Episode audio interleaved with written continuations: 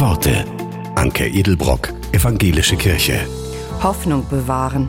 Und wenn das nicht geht, von Hoffnung träumen und sie so in sich wachhalten. Das versucht die Juristin und Schriftstellerin Carola Moosbach. Sie überlegt, es wäre schön, auf etwas hoffen zu können, was das Leben lichter macht und leichter das Herz. Und dann den Mut haben, die Türen weit aufzumachen und die Ohren und die Augen und auch den Mund nicht länger verschließen. Das wäre schön. Wenn am Horizont Schiffe auftauchen, eins nach dem anderen, beladen mit Hoffnungsbrot, bis an den Rand, das Meer wird immer mehr durchteilen.